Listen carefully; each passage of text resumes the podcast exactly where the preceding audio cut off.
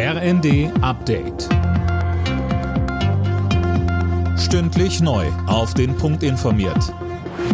Ich bin Daniel Stuckenberg. Guten Abend. Der ukrainische Präsident Zelensky trifft sich heute in Washington mit US-Präsident Biden. Sönke Röhling, das ist seine erste bekannte Auslandsreise seit Kriegsbeginn.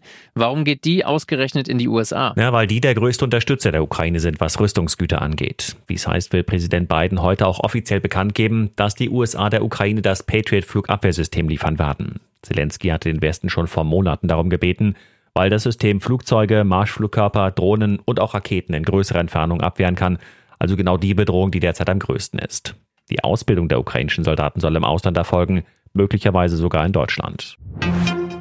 Im Kampf gegen Übergewicht will die Bundesregierung gesünderes Essen in Kantinen, Schulen und auch Krankenhäuser bringen. Dafür hat das Kabinett eine Ernährungsstrategie beschlossen.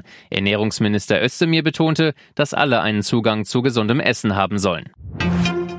Der Ausbau der Windkraft kommt jetzt deutlich schneller voran als bisher. Wie Verkehrsminister Wissing sagte, wurden kurzfristig 19.000 Quadratkilometer mehr Fläche für die Windenergie freigegeben, die bisher unter anderem wegen Flugsicherheit gesperrt waren.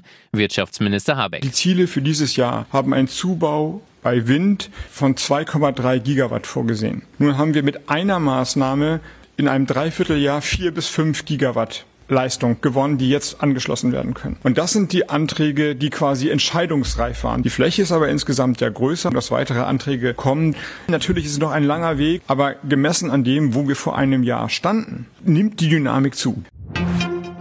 Der ADAC rechnet vor Weihnachten mit vielen Staus. Die erste Reisewelle wird für heute erwartet, der Höhepunkt dann morgen und übermorgen. Dann treffen Urlauber auf den Berufsverkehr. Erst ab Heiligabend rechnet der ADAC mit einer Entspannung der Lage auf den Straßen.